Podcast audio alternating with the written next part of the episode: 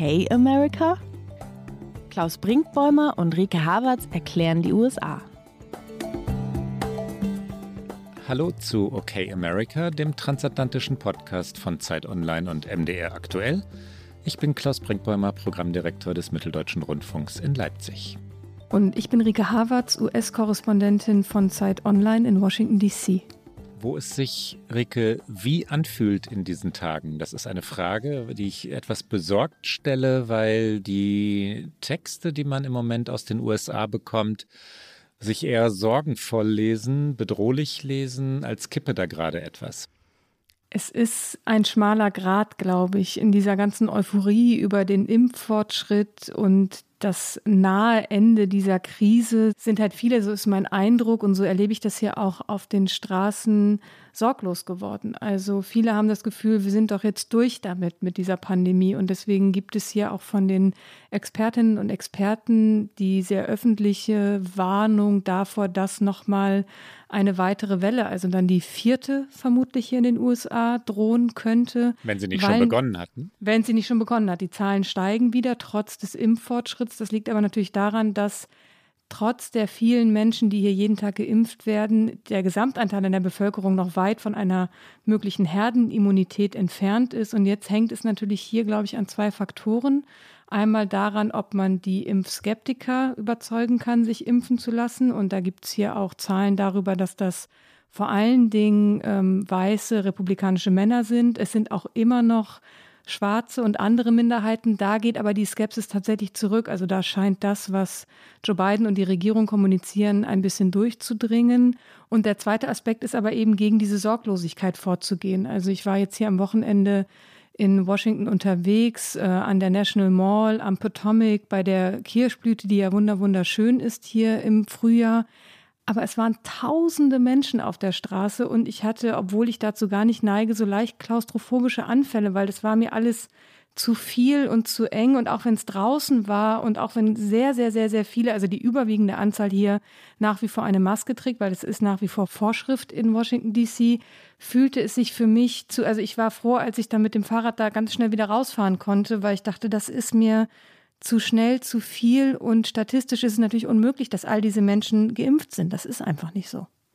Wie fühlt es sich in Deutschland an?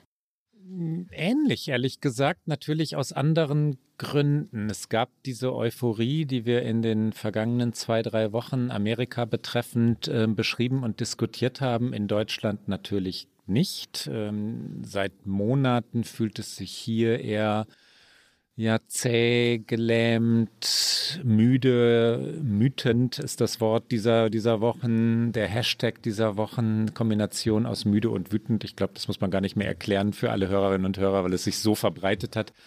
Äh, mütend ist das Wort dieser Wochen, so fühlt es sich an und die Regierung wirkt ja zaghaft, äh, nicht wirklich klar in dem, was sie durchbringen möchte, nicht wirklich stringent, schon gar nicht im Zusammenspiel mit den Ministerpräsidentinnen und Ministerpräsidenten. Angela Merkel, das wirst du mitbekommen haben, äh, hat bei Anne Will sehr darüber geklagt, dass einige Länder die beschlossene Notbremse ähm, letztlich dann nicht umsetzen oder ziehen würden, was immer das stimmige Bild ist da.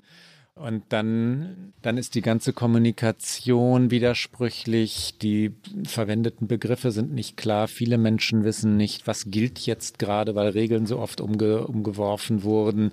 Ähm, in Deutschland ist Frühling. Ich äh, liebe den Leipziger Frühling und freue mich, wenn ich mit dem Rad durch Leipzig fahre, weil es so, so, man, also ich atme so bewusst, ansonsten immer mit Maske und auf dem Fahrrad dann aber nicht. Ähm, aber die, die Pandemiestimmung in Deutschland, ich, ich glaube, ich verliere viel zu viele Worte, weil es sich nicht verändert hat seit letzter Woche, ist trüb.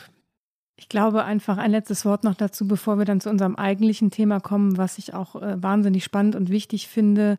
Das, was ich so ein bisschen fürchte, ist das, was wir natürlich hier in den USA erleben, wird auch äh, Deutschland, werden sehr viele Länder in Europa natürlich dann auch erleben, wenn dann der Impffortschritt da ist, dass genau so ein kritischer Moment kommt, in dem eben diese Freude darüber, äh, das Ende fast erreicht zu haben, zu groß wird und dann auch nochmal die Zahlen wieder steigen. Also ich glaube, das ist wirklich nochmal so zum Ende der Pandemie ein ganz kritischer Punkt und eine ganz kritische Phase. Und da lohnt vielleicht nicht nur ein Blick auf die USA, was die Logistik des Impfens angeht, sondern auch, wie der Umgang dann jetzt in den kommenden Tagen hier sein wird mit dieser Situation. Entschuldige, wenn ich ins Wort falle, wenn es denn das Ende der Pandemie ist, ja, die, die große Sorge, die, die viele Fachleute, natürlich die Epidemiologen haben, ist, dass, ähm, dass jetzt gerade eine so kritische Phase anbricht oder schon angebrochen ist, die auch dahin führen könnte, dass die Pandemie tatsächlich außer Kontrolle gerät. Also dass nicht früh genug ähm, genügend Menschen geimpft werden konnten und dass dann das mutierte Virus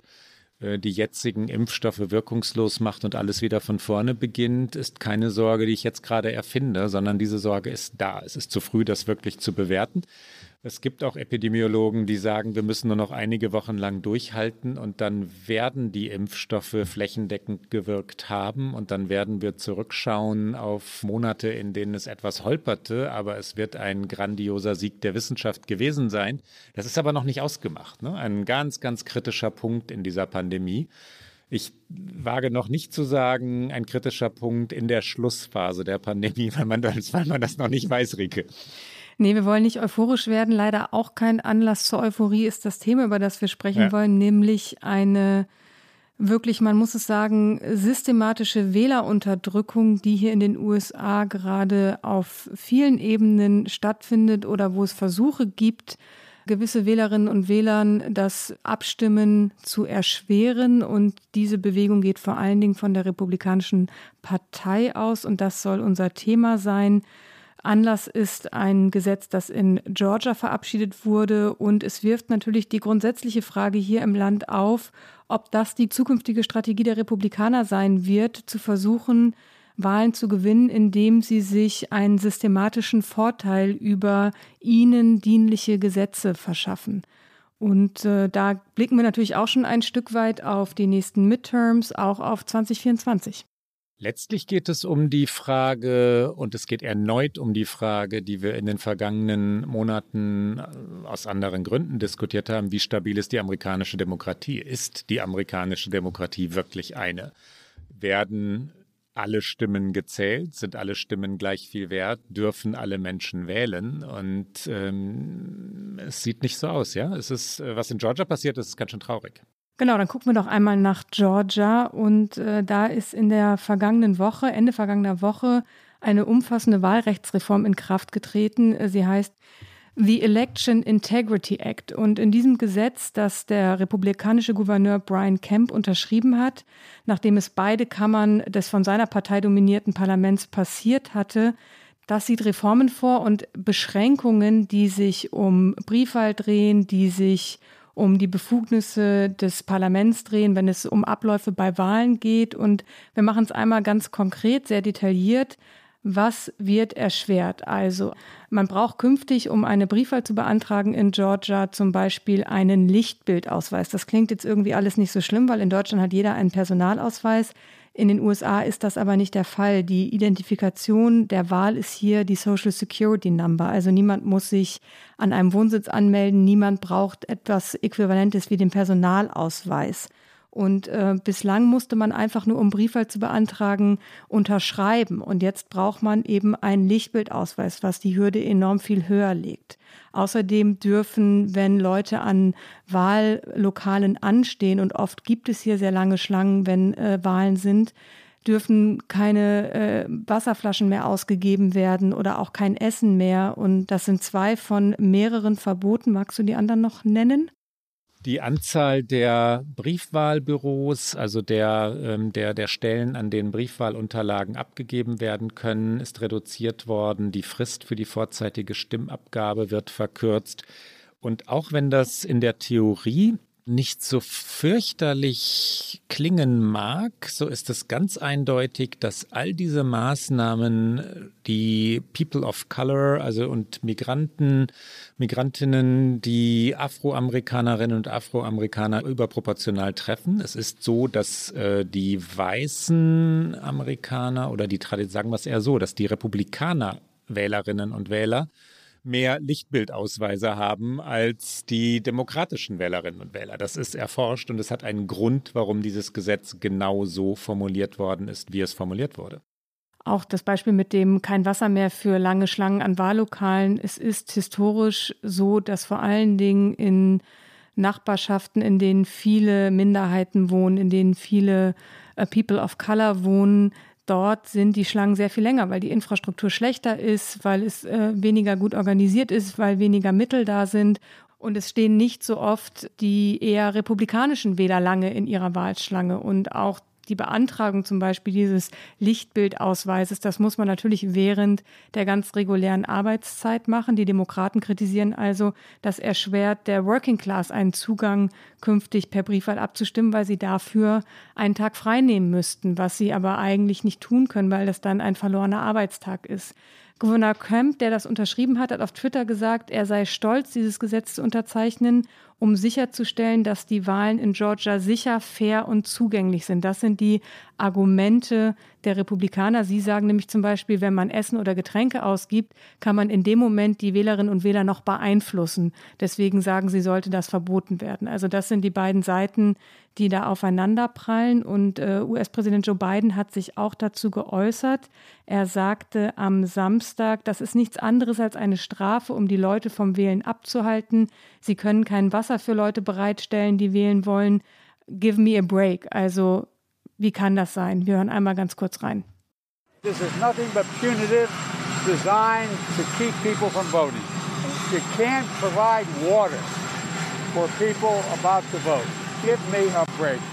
Zu Brian Kemp, dem Gouverneur, äh, sollte man kurz in die Vergangenheit zurückschauen. Kemp äh, ist Gouverneur geworden im Wahlkampf gegen Stacey Abrams, äh, die demokratische Heldin der vergangenen Präsidentschaftswahl. Abrams kam ihm sehr, sehr, sehr nahe und warf hinterher Camp vor, schon diese Gouverneurswahl durch ähm, Zurechtschneiden von Wahlbezirken, dazu kommen wir später noch, und in Wahrheit durch Ausgrenzung äh, von Wahlberechtigten oder durch das Verhindern der Wahl von wahlberechtigten Amerikanerinnen und Amerikanern gewonnen zu haben. Ja? Und also Abrams zweifelte diese Wahl schon an und mobilisierte dann bei der vergangenen Präsidentschaftswahl die demokratische Wählerschaft auf eine beeindruckende Weise. Sie hat es über Monate vorbereitet. Sie war auf den Straßen Georgias unterwegs, hat ein Netzwerk gebaut, ähm, das, das ja faszinierend arbeitete inmitten einer Pandemie. Und die Wahl, wir haben darüber schon oft gesprochen, ging haarscharf an die Demokraten in diesem traditionell aber republikanischen Bundesstaat. Das, was Camp jetzt unterzeichnet hat, kann man mit gutem Gewissen als die Rache an den Demokraten und die Rache an Stacey Abrams bezeichnen. Absolut, das glaube ich auch. Äh, Joe Biden hatte im November als erster demokratischer Präsidentschaftskandidat seit 1992 Georgia gewonnen und dann haben ja auch in den Stichwahlen im Januar beide demokratische Kandidaten die Senatssitze gewonnen, die, wie wir schon oft äh, erwähnt haben in diesem Podcast, extrem entscheidend waren für die äh, Mehrheit der Demokraten im Senat. Und Stacey Abrams hat sich natürlich auch geäußert zu dem, was da jetzt in der vergangenen Woche unterschrieben wurde. Sie hat gesagt, die Unterdrückung ist der Weg des faulen Mannes, eine Wahl zu gewinnen. Wenn man nicht ehrlich gewinnen kann, drängt man die Leute aus dem Spiel, ändert die Regeln. Das ist eine sehr drastische Wortwahl, aber ich glaube, sie trifft den Punkt, weil genau das ist es, was die Republikaner versuchen. Sie versuchen, die Regeln zu ändern, um sich selbst einen Vorteil zu verschaffen. Donald Trump übrigens ähm, hat sich ebenfalls zu Wort gemeldet und sagt, sie haben aus der Farce der Präsidentschaftswahl in 2020 gelernt, die sich nie wiederholen darf. Schade, dass diese Änderungen nicht früher durchgeführt werden konnten. Und das ist wichtig, die Republikaner haben nicht das Gefühl, dass sie das Wahlrecht beschneiden würden. Sie haben das Gefühl, dass sie für Recht und Ordnung sorgen, weil sich diese Lüge vom Wahlbetrug, die ja wirklich an keiner Stelle verifiziert werden konnte, hineingefressen hat in die Wählerschaft der Republikaner und auch in die Partei selbst. Die Menschen glauben es also die Menschen auf der republikanischen Seite des Spektrums, glauben tatsächlich noch immer, dass Joe Biden die Wahl durch Wahlbetrug gewonnen habe und dass das jetzt eine Rückkehr zu Recht und Ordnung sei. Wir sind da wirklich beim Kern dessen, was durch Verdrehung von Tatsachen durch diesen amerikanischen Wahn, ja, alles zum Gegenteil dessen zu machen, was Wirklichkeit ist, ähm, welche Wirkung das hat, was daraus entstanden ist. Die Republikaner haben nicht das Gefühl, hier Wähler um ihre Wahlmöglichkeiten zu betrügen, Menschen ihr ureigenes Recht zu nehmen. Nein, sie haben das Gefühl, wie gerade schon gesagt, für Recht und Ordnung zu sorgen. Und damit nehmen sie natürlich innerhalb eines Grundrechtes, was sich die Amerikanerinnen und Amerikaner lange erkämpft haben, wir werden auch nachher noch über die Geschichte sprechen, eine Wertung vor und eine Hierarchie, die unglaublich ist im Jahr 2021 und die natürlich auch in Hinblick auf die Geschichte des Landes nochmal umso unglaublicher ist. Der Voting Rights Act Mitte der 60er Jahre war so hart erkämpft und jetzt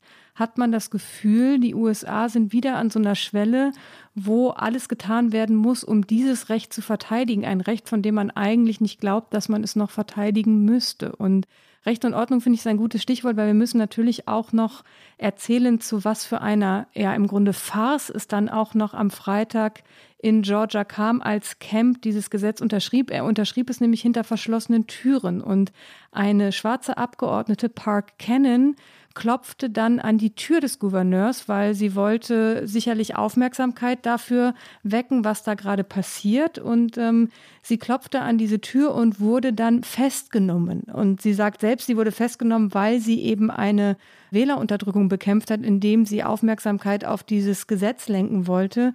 Der Sprecher der Georgia State Patrol, und die sind zuständig im Kapitol, sagte, dass Cannon darauf hingewiesen wurde, dass sie störte, was drinnen vor sich ging, und wenn sie nicht aufhörte, würde sie verhaftet werden.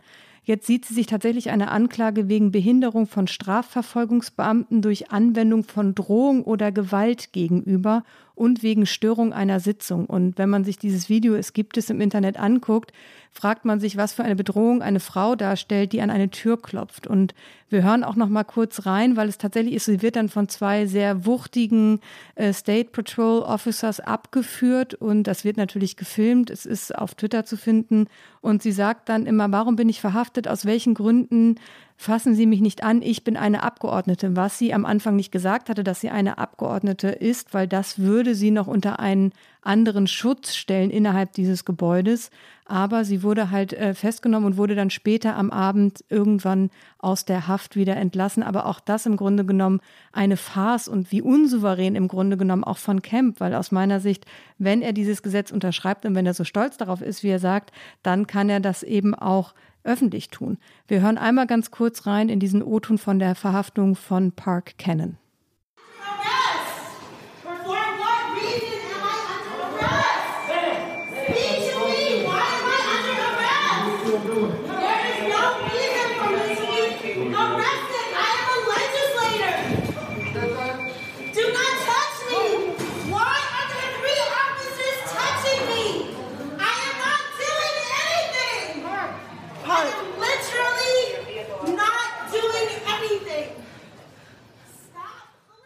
Die Frage, warum eigentlich Georgia so wichtig sei, könnte man stellen, wenn Georgia singulär wäre. Das ist es aber nicht. Georgia ist der Staat, in dem diese Einschränkungen des Wahlrechts jetzt zuallererst durchgekommen sind. Es gibt aber Versuche in 43 Bundesstaaten. Es gibt inzwischen 250 Gesetzesvorhaben, die das Wahlrecht einschränken sollen. In 43, wie gerade gesagt, Staaten, also landesweit. Es ist vor allem in Swing States, äh, also Staaten, in denen die Wahl mal so und beim nächsten Mal wieder anders ausgeht, den berühmten Staaten, in denen die Wahl letztlich entschieden wird, wie Michigan oder Wisconsin ein Thema, aber auch in Arizona, Florida, sogar in Texas, wo die Republikaner traditionell immer gewonnen haben. Sie wissen aber auch, dass Demografie das zunehmend heikel macht. Ähm, die Wahlen dort zu gewinnen, wird schwieriger werden für die Republikaner. Und der Versuch, das über das Wahlrecht zu zementieren, also die eigene Mehrheit zu sichern, ist landesweit verbreitet. Mit dem Gefühl, im Recht zu sein, agieren die Republikaner und sie haben die Sicherheit, dass sie im Moment auf eine 6 zu 3 Mehrheit im Supreme Court bauen können. Wenn also Gesetzesänderungen einmal durch sind und dann von demokratischen ähm, ja, Stiftungen oder der Partei selbst oder wem auch immer angegriffen werden, vor Gericht angegriffen werden, ist es relativ unwahrscheinlich, dass der Supreme Court am Ende den Klägern, wenn es denn demokratische Kläger und Klägerinnen sein sollten, Recht geben würde. Ich glaube, dass es ein sehr durchtriebener, gut organisierter, choreografierter Versuch flächendeckend ist, äh, jetzt das Wahlrecht fundamental zu verändern und das macht es groß. Und sie haben diese Chance dazu, also die Republikaner haben die Chance dazu, weil sie bei den Midterms 2010, also es ist wirklich schon einige Jahre zurück, da haben sie außerordentlich gut abgeschnitten. Und das führt dazu, dass sie in sehr vielen Bundesstaaten gerade in den Parlamenten die Mehrheiten haben. Und deswegen können sie versuchen, es jetzt durchzudrücken. Und die Partei hat auch sehr viel Geld da reingesteckt, um diese Wahlkämpfe zu gewinnen. Also daran sieht man auch, dass das tatsächlich eine langfristige Strategie ist, die die Konservativen verfolgen. Anders als die Demokraten, die natürlich auch über Mechanismen wie Gerrymandering zum Beispiel durchaus versuchen, in ihrem Vorteil zu agieren. Und wir sprechen gleich nochmal über das Gerrymandering, aber nicht solche Gesetzesinitiativen vorantreiben, die wir jetzt gerade sehen. Und wir hatten das Thema, Ricke, im vergangenen Jahr schon einmal wichtig für den Hintergrund oder für das Hintergrundverständnis dessen, was wir da gerade diskutieren, ist die demografische Entwicklung der USA. Es gibt Prognosen wonach das weiße Amerika, die Kernwählerschaft der Republikaner in 20, 30 Jahren, 30 eher, aber vielleicht geht es auch schneller, nicht mehr die Mehrheit stelle und die Republikaner führen einen Verteidigungskampf. Sie wollen die Macht erhalten, sie wollen vor allem die Mehrheit im Senat wiedererlangen, sie wollen die Bundesstaaten, die sie im Moment unter Kontrolle haben, weiter kontrollieren auch wenn sie sehen, dass ihnen die Mehrheiten numerisch langsam entgleiten. Und das versuchen sie jetzt über die gerade schon angesprochenen Gesetze. Gerrymandering, du hast das Stichwort gerade schon angesprochen. Was für ein Wort? Wir sollten erklären, worum es da eigentlich geht. Das sollten wir. Also ganz kurz, grob zusammengefasst geht es darum, die Grenzen der Wahlbezirke so zu ziehen, dass möglichst viele Sitze von den Kandidaten der Partei, der eigenen Partei gewonnen werden können. Und in den USA wird das immer wieder schon auch genutzt. Und ich habe es ja gerade schon gesagt, nicht nur von Republikanern, da muss man fair bleiben, auch Demokraten, wenn sie die Mehrheiten haben und wenn es zu dieser Neuziehung der Grenzen kommt, versuchen das natürlich für sich auszunutzen. Die Republikaner setzen da aber sehr viel mehr drauf. Möchtest du, weil du so gerne über den Ursprung von Worten sprichst, einmal kurz erklären, wie dieser Begriff Gerrymandering zustande kam? Ja, weil es zauberhaft ist. Ich übernehme diese Aufgabe liebend gerne. Das ist ein Begriff, der sich äh, aus den Worten Jerry und Salamander, also der Salamander, zusammengefügt hat. Und zwar ist derjenige, auf den es zurückgeht, ähm, ein Herr namens Elbridge Jerry, seinerzeit Gouverneur von Massachusetts. Er war später Vizepräsident der Vereinigten Staaten. Der hat im Jahr 1812 ein Gesetz zum Neuzuschnitt der Wahlkreise für den Senat von Massachusetts unterzeichnet. Die neuen Wahlkreisgrenzen begünstigten seine Partei, klar, sonst hätte er es nicht getan. Und einer dieser neuen Wahlkreise sah so aus, wie ein sehr wacher Zeitungskarikaturist damals bemerkte, der glich einem Salamander. Dieser Wahlbezirk war so elegant zurechtgeschnitten, da fielen einige Bezirke weg oder einige Teile weg, andere wurden plötzlich ganz breit und plötzlich entdeckte man einen Salamander. So entstand Gerrymandering. Und so werden in den USA seither, und wir reden über zwei Jahrhunderte, immer mal Wahlbezirke zurechtgeschnitten. Es geht natürlich darum, mehr Macht zu bekommen, als durch eine reine Auszählung der Stimmen legitimiert wäre. In Wisconsin zum Beispiel haben Demokraten numerisch äh, schon oft die Mehrheit gewonnen, hatten sie aber tatsächlich im Parlament von Wisconsin, im Senat nicht, weil Gerrymandering es verhindert hat. Das Zurechtschneiden der Wahlbezirke hat äh, dazu geführt, dass die Demokraten einige wenige Wahlbezirke hoch gewonnen haben, die Republikaner aber mehr Wahlbezirke gewonnen haben und am Ende so mehr Senatoren im äh, State Senate äh, hatten. Und das bedeutet dieser Begriff. Für die Demokratie hat er fatale Auswirkungen. Eigentlich sollte auch genau diese Aufgabe einer unabhängigen Kommission obliegen in Demokratien. In vielen US-Bundesstaaten liegt es aber eben in der Hand der Legislative oder der Exekutive und es gibt zwei Wege, um sich diese Wahlzuschnitte genehm zu machen. Es wird im, unterschieden im Packing und Cracking, heißt es im Englischen. Und äh, ein Packing-Bezirk, also ein gepackter Bezirk, wird so gezogen, dass er möglichst viele Wählerinnen und Wähler der gegnerischen Partei einschließt. Und das hilft dann halt der Regierungspartei in dem Fall, die diesen Zuschnitt macht, alle umliegenden Bezirke zu gewinnen, weil da natürlich dann die Opposition mehr oder weniger ausgemerzt ist, weil alle möglicherweise äh, Wählerinnen und Wähler, die die Opposition wählen würden, in einen Bezirk gepackt wurden. Und genau das Gegenteil ist eben das Cracking. Es sorgt dafür, dass die Wähler der Opposition auf mehrere Bezirke aufgeteilt werden, sodass sie quasi in jedem Bezirk in der Unterzahl sind.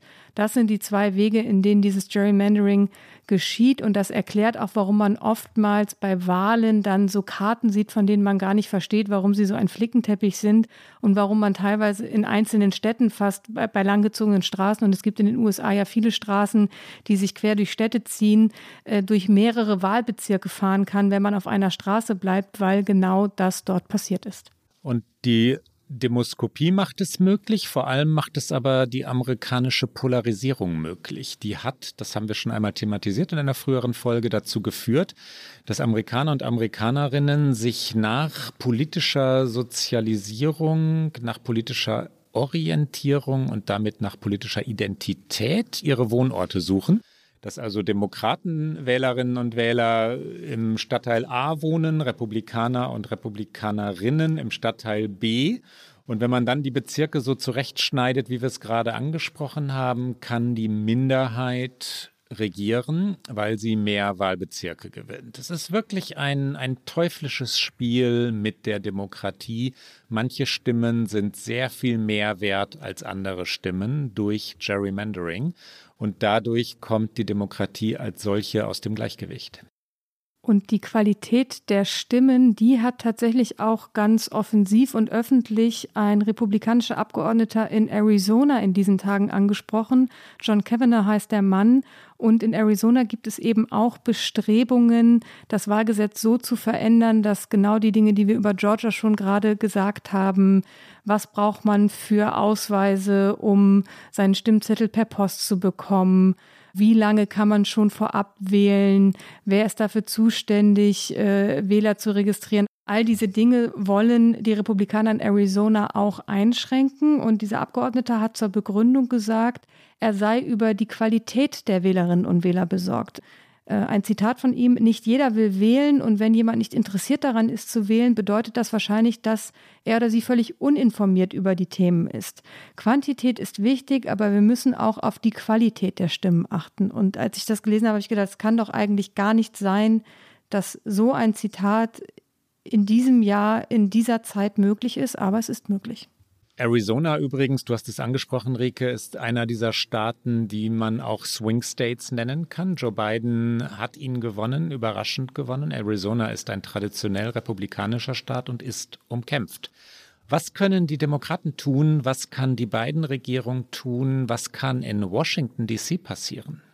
Es könnte tatsächlich jetzt was passieren, weil dort ja die Demokraten die Mehrheit haben. Sowohl das Weiße Haus haben sie mit Joe Biden als auch Mehrheiten in beiden Kammern des Kongresses. Und es gibt tatsächlich ein Gesetz, das von Demokraten auf den Weg gebracht wurde, das Anfang März im Repräsentantenhaus beschlossen wurde. Es heißt kurz HR One und For the People Act wird es auch genannt. Und da geht es darum, eben auf Bundesebene zu verhindern, dass all diese Dinge, über die wir gerade gesprochen haben, in den einzelnen Bundesstaaten noch möglich sind.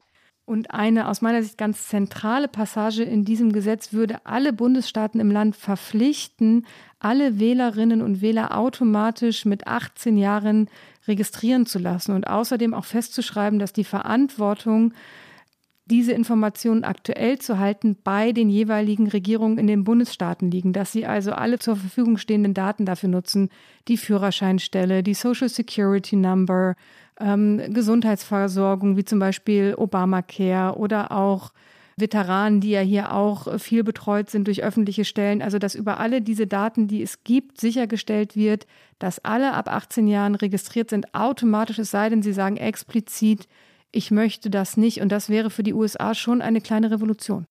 Die Registrierung also würde deutlich vereinfacht werden. Der Sinn dieses Gesetzes ist ja sowieso ein anderer. Er soll Wahlen ermöglichen. Also er soll Menschen dazu bringen zu wählen, während das, was die Republikaner in den Bundesstaaten versuchen, eine Verhinderung von, von Wahlbeteiligung sein soll.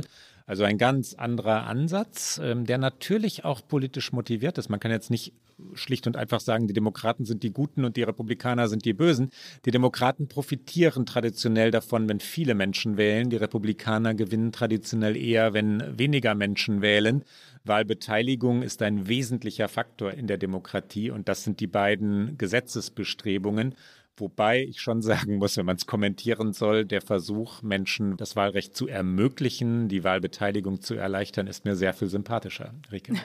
Also ich würde auch sagen, die Demokraten stehen da eher auf der, auf, in der Sonne, eher auf der guten Seite. in der Sonne in diesem ist schön. Fall. Aber vor allen Dingen haben sie natürlich nicht nur, weil sie davon profitieren, wenn mehr Menschen wählen gehen, ein strategisches Interesse, sondern auch, dass genau die Wählerinnen und Wähler unterdrückt werden in der Tendenz, die eher demokratisch wählen. Also es ist natürlich auch genau ihre Zielgruppe.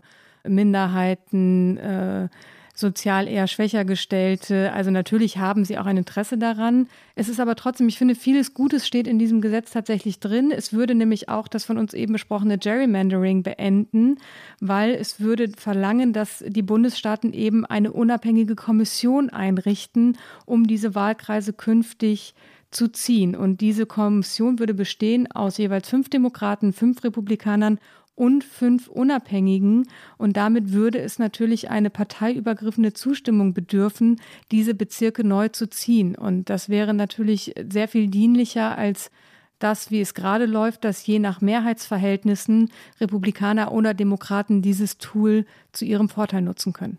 Spenden, also ich meine Parteispenden müssten öffentlich gemacht werden. Der sehr undurchsichtige Teil der amerikanischen ja, Wahlfinanzierung, Wahlkampffinanzierung, Parteienfinanzierung, der Kandidatenfinanzierung. Sehr viel, wir haben darüber in der vergangenen Woche gesprochen, spielt sich über die NRA, die National Rifle Association ab, würde unmöglich gemacht oder gestoppt werden oder jedenfalls eingeschränkt werden. Seien wir mal nicht zu idealistisch hier.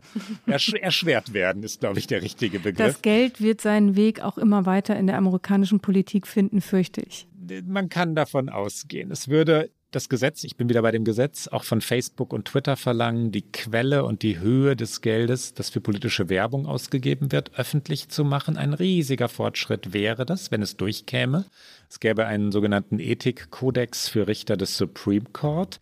Mehr Aufsicht über Lobbyisten und ausländischer Einfluss soll eingeschränkt werden. Präsidentschaftskandidaten übrigens müssen ihre Steuererklärungen offenlegen. Das ist natürlich ein eleganter Seitenhieb auf Donald Trump, der das über Jahre verweigert hat und ja immerhin auch wieder ein möglicher Präsidentschaftskandidat 2024 sein könnte. Hat das Gesetz denn eine Chance? Es hat natürlich geringe Chancen, weil die Republikaner im Senat schon gesagt haben, sie wollen es blockieren.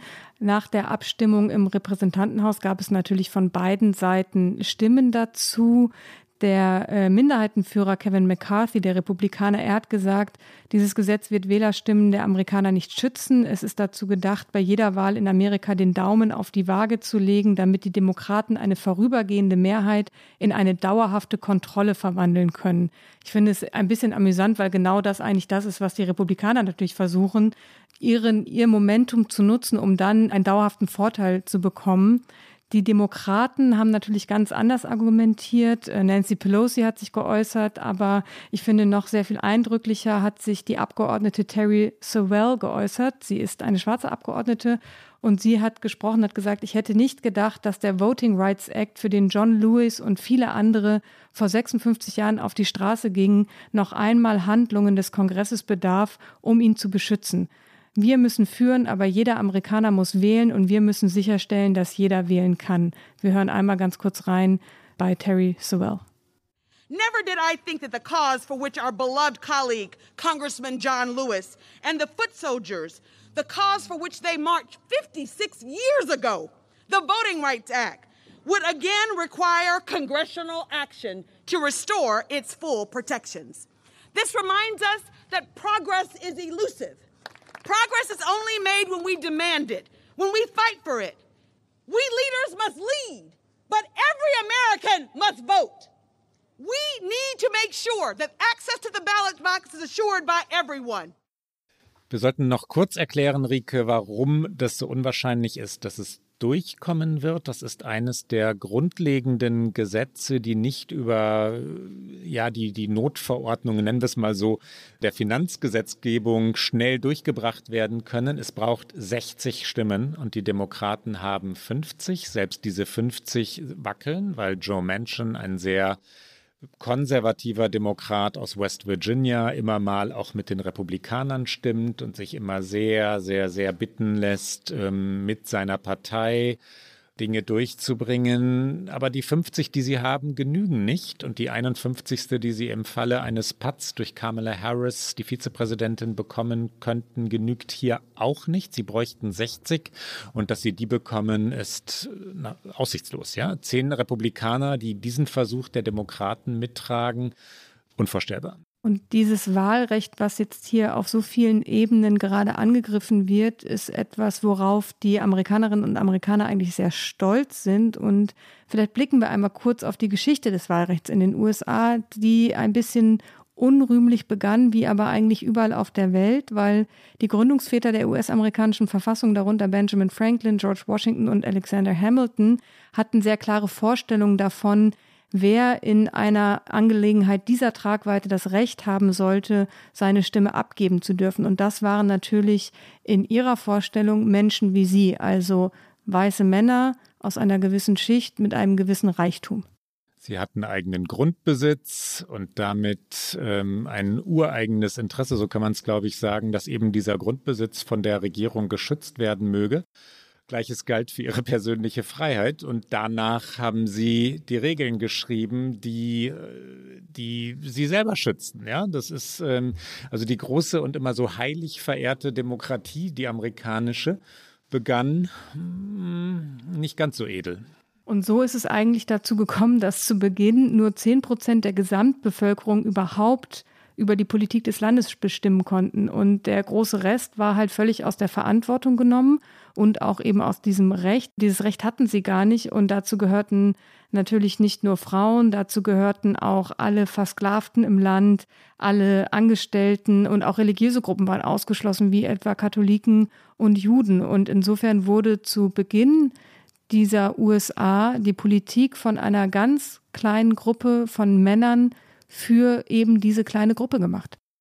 Und dann kam das hinzu, was äh, bis heute eine der, der großen, nach meinem Verständnis, Schwächen der amerikanischen Demokratie ist. Das Electoral College wurde eingeführt. Damals ging es darum, dass die Macher der Verfassung ja nicht so ganz überzeugt waren vom Bildungsgrad und der Integrität derer, denen sie das Wahlrecht eigentlich erteilt hatten. Und das Electoral College war eine Art Absicherungsmechanismus, damit der Wille des Volkes sich nicht eins zu eins in die politischen Strukturen übertragen ließ. Ein zu viel an Demokratie haben die Verfassungsväter, es waren ja Männer der USA, schlicht nicht gewollt. Das Wahlvolk konnte über die sogenannten Wahlmänner im Electoral College abstimmen und diese Wahlmänner wiederum waren Vertreter der Elite. Das waren gebildete, vermeintlich vertrauenswürdige Personen im Sinne derer, die die Verfassung geschrieben haben, Diese Wahlmänner hatten das letzte Wort darüber, wen sie für geeignet hielten, Präsident zu sein. Das System war eines der Kontrolle. Heute hat es die Auswirkung, die wir schon mehrfach diskutiert haben, dass nicht jede Stimme gleichgewichtigt ist. Das Electoral College sorgt dafür, dass kleinere Bundesstaaten bevorzugt werden gegenüber den bevölkerungsreichen Bundesstaaten Kalifornien oder New York. Und das wiederum führt dazu, dass Demokraten benachteiligt werden. Das war damals nicht im Sinne der Verfassungsväter, aber Kontrolle. Das, darum ging es. Und diese Kontrolle hat sich auch erst sehr langsam und nach und nach aufgelöst. Es fanden dann Zusatzartikel Eingang in die Verfassung, insgesamt 27. Und dadurch wurden immer mehr Menschen wahlberechtigt. Zunächst hat man sich von konfessionellen Auflagen verabschiedet. Und das bedeutete, dass um 1830 etwa alle erwachsenen weißen Männer, die das 25. Lebensjahr beendet hatten, wählen durften. Aber das schloss immer noch nicht Versklavte ein, das schloss immer noch nicht Frauen ein. Nach dem amerikanischen Bürgerkrieg, der von 1861 bis 1865 gekämpft wurde, kam es zur Abschaffung der Sklaverei und infolgedessen wurde die Verfassung 1870 um den 15. Zusatzartikel erweitert, der nun auch früheren männlichen Versklavten das Wahlrecht einräumte. Aber das war eine schöne Theorie. In der Praxis sah es vor allen Dingen im Süden des Landes sehr lange ganz anders aus. Die sehr unrühmlich berühmten Jim Crow Laws wurden erlassen und das war in ganz vielen Bundesstaaten des Südens eben eine weitere Kontrolle, schwarzen Männern das Wählen nicht zu gestatten. Und ähm, es gab Hürden wie zum Beispiel Lesetests für Schwarze und sehr, sehr viele von ihnen konnten nicht lesen, weil sie natürlich als Versklavte einfach nur auf den Feldern zu arbeiten hatten und keinerlei Bildung genossen hatten. Und das waren Dinge, die sich bis in die, in, in die Mitte des 20. Jahrhunderts hineinzogen, bis wir eben an den Punkt kamen, den äh, die Abgeordnete Sewell angesprochen hat, als eben in den frühen 60er Jahren John Lewis, Martin Luther King, andere Bürgerrechtlerinnen und Rechtler marschierten für das Recht von Schwarzen wählen zu gehen und erst 1964 wurde dann eben über den Voting Rights Act diese Diskriminierung aus dem Süden zurückgenommen. Und als wir jetzt in Georgia wieder diese Entscheidung hatten, der Republikaner diese Wahlrechtsreform umzusetzen, gab es nicht wenige, unter anderem auch Stacey Abrams, die eine Referenz zu Jim Crow gezogen haben und gesagt haben, das ist eine Rückkehr in diese Ära. Der Begriff Jim Crow übrigens, äh, Jim die Krähe übersetzt, war ein Stereotyp und ist es bis heute geblieben.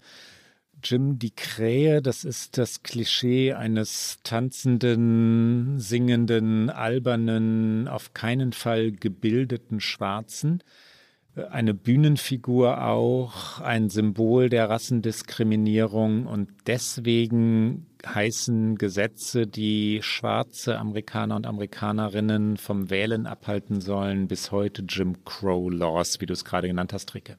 Und auch ganz interessant, so ein kleiner Seitenaspekt fällt mir aber dabei gerade ein, wo wir eh schon in der Geschichte sind, die ganze rassistische Trennung von Schwarzen und Weißen, die ja nicht nur sich aufs Wählen bezog, sondern sich auf alle gesellschaftlichen Bereiche des Lebens äh, ausdehnte, war sogar vom obersten Gerichtshof gedeckt mit einer Grundsatzentscheidung. 1896 gab es Plessy v. Ferguson und das ist die berühmt gewordene Doktrin Separate but Equal, also getrennt, aber gleich. Und da hatte ein Schwarzer in New Orleans versucht, in einem Eisenbahnwaggon zu sitzen, der nur Weißen vorbehalten war. Und äh, mit diesem Urteil des Supreme Courts und dieser wir sind getrennt, aber gleich wurde eben auch diese Trennung und diese berühmt gewordenen historischen Bildern, wo man Schilder sieht, Whites only, nur für Weiße, wurde damit so lange aufrechterhalten.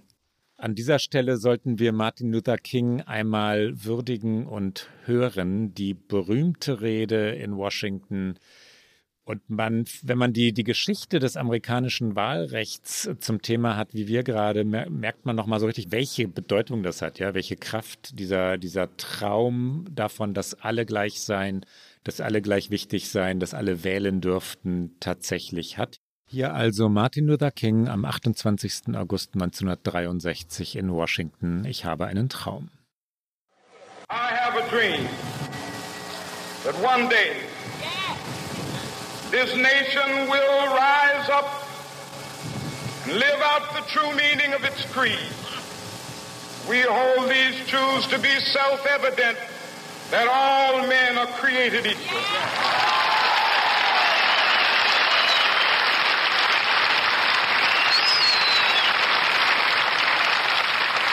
I have a dream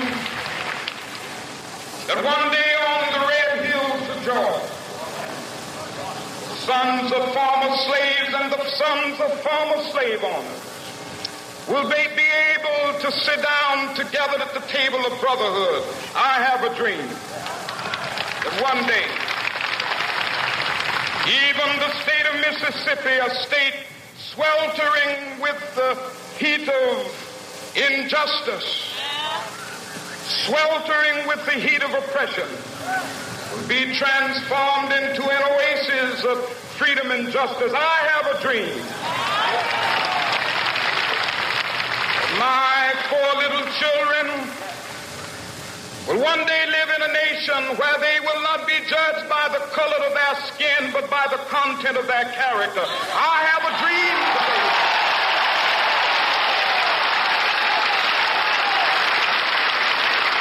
I have a dream that one day down in Alabama with vicious racists, with its governor having his lips dripping with the words of interposition and nullification. One day, right there in Alabama, little black boys and black girls will be able to join hands with little white boys and white girls as sisters and brothers. I have a dream today.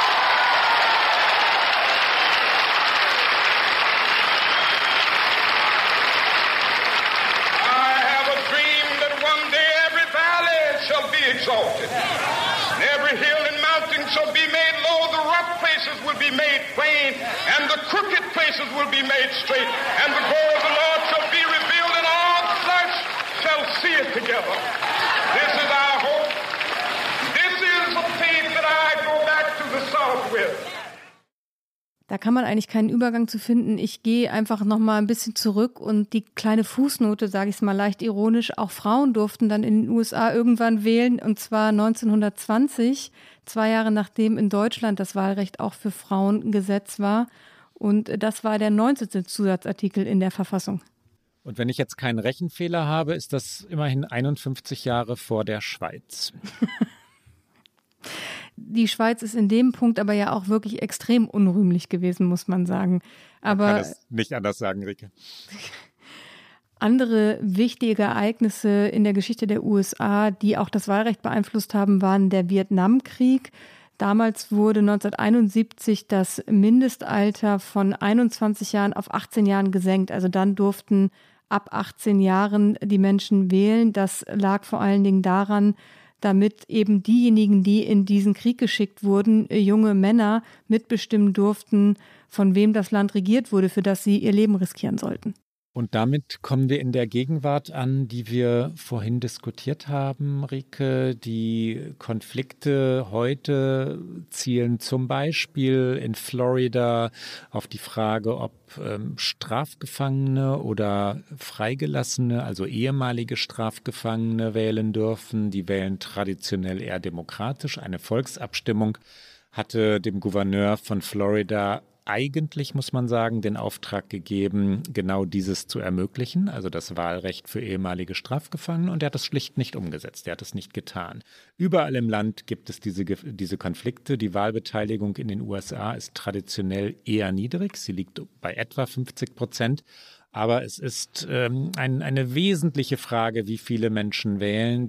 Die Republikaner haben es geschafft, obwohl sie numerisch äh, in vielen Staaten in der Minderheit sind, also potenziell eigentlich weniger Wählerinnen und Wähler haben als die Demokraten, trotzdem die legislative Kontrolle zu erobern, nämlich in 30 Bundesstaaten, also in deutlich mehr Staaten, als, äh, als, es, den als es den Demokraten gelungen ist.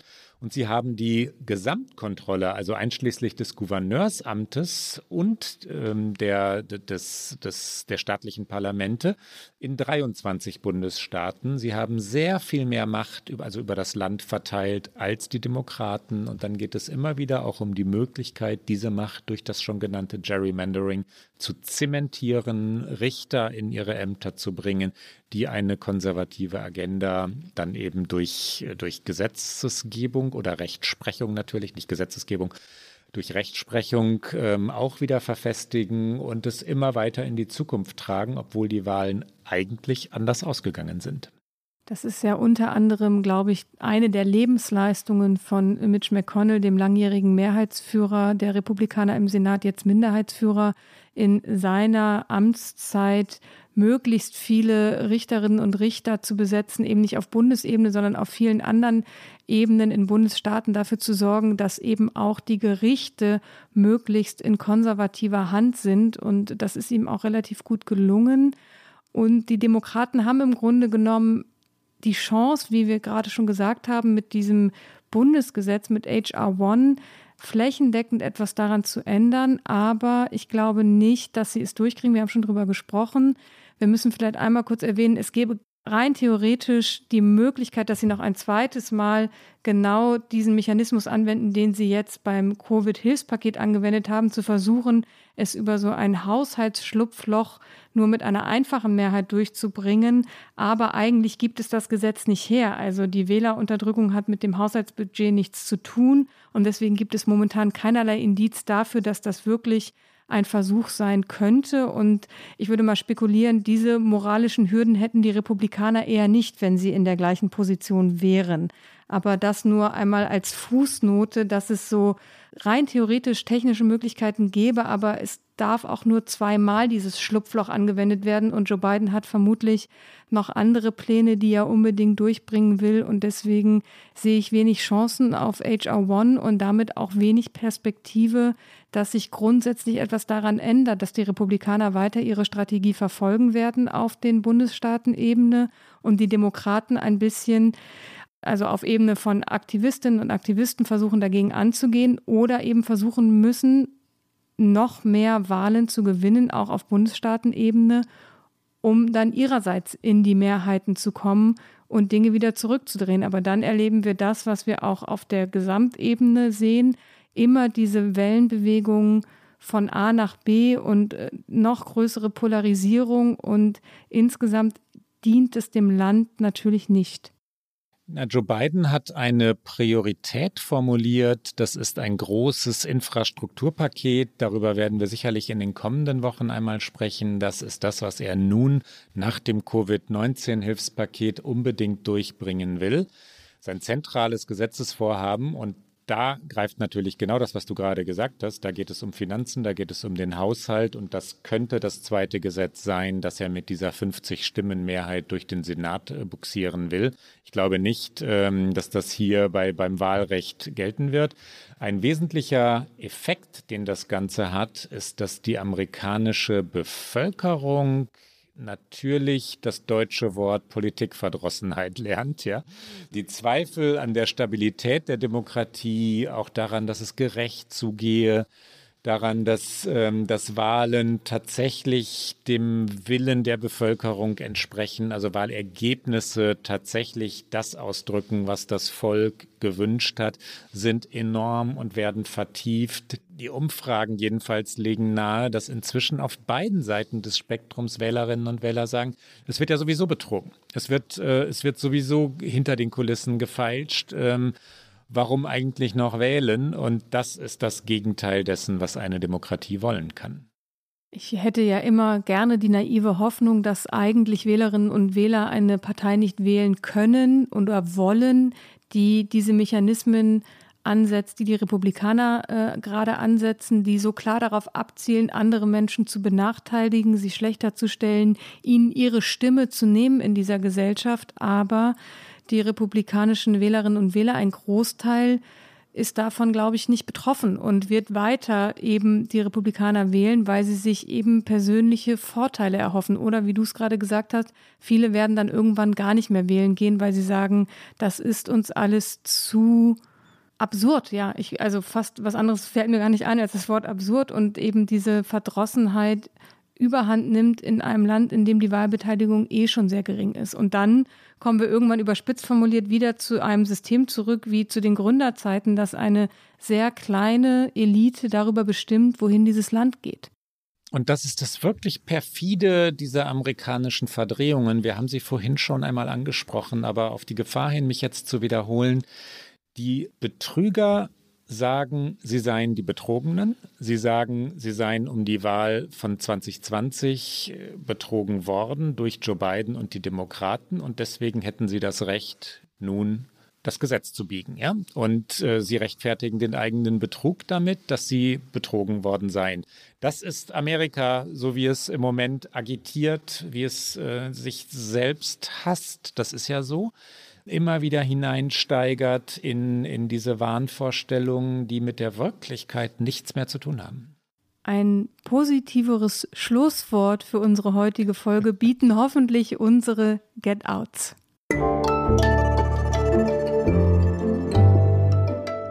Get Out.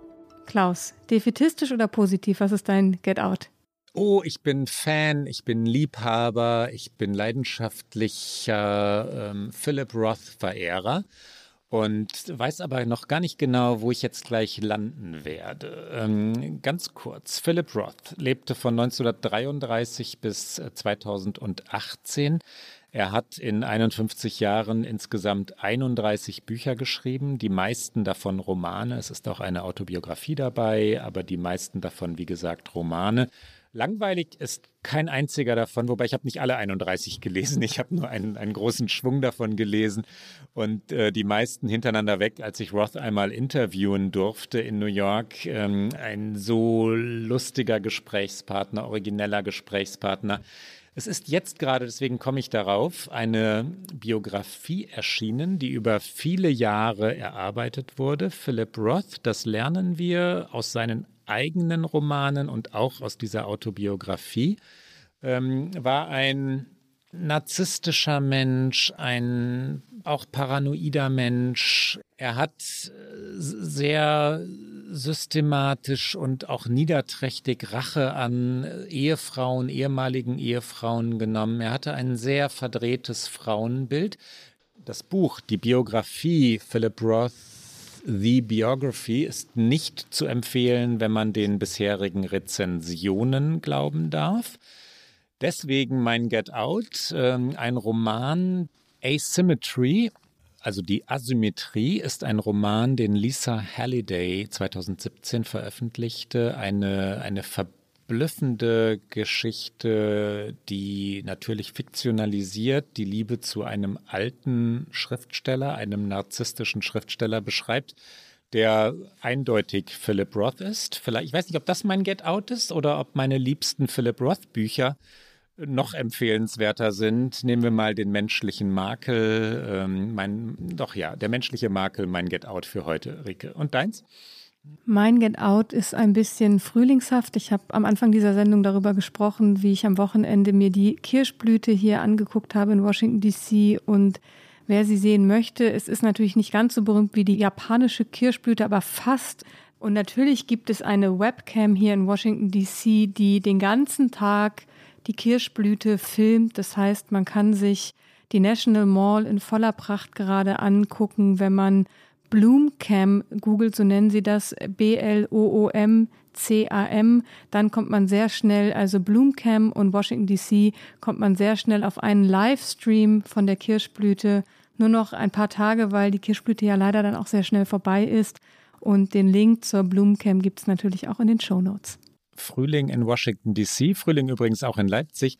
Ich glaube, ein Punkt, auch wenn es jetzt, auch wenn wir längst darüber hinaus sind, gehört unbedingt zu einer Sendung über Wahlrecht. Es gibt den Versuch, den District of Columbia, also Washington DC und den Washington umgebenden Distrikt oder Bezirk zum 51. Bundesstaat der USA zu erklären. Wenn das passieren würde, und es gibt den Versuch, das zum Teil des Gesetzesvorhabens zu machen, das haben wir vorhin schlicht vergessen oder ich habe es vergessen, Und äh, wenn das geschehe, würden potenziell die Demokraten natürlich ihre Macht ausweiten können. Ich glaube aber auch nicht, dass dieser Versuch eine Chance hat, weil der natürlich auch durch den Senat kommen muss. Das nur der Vollständigkeit halber.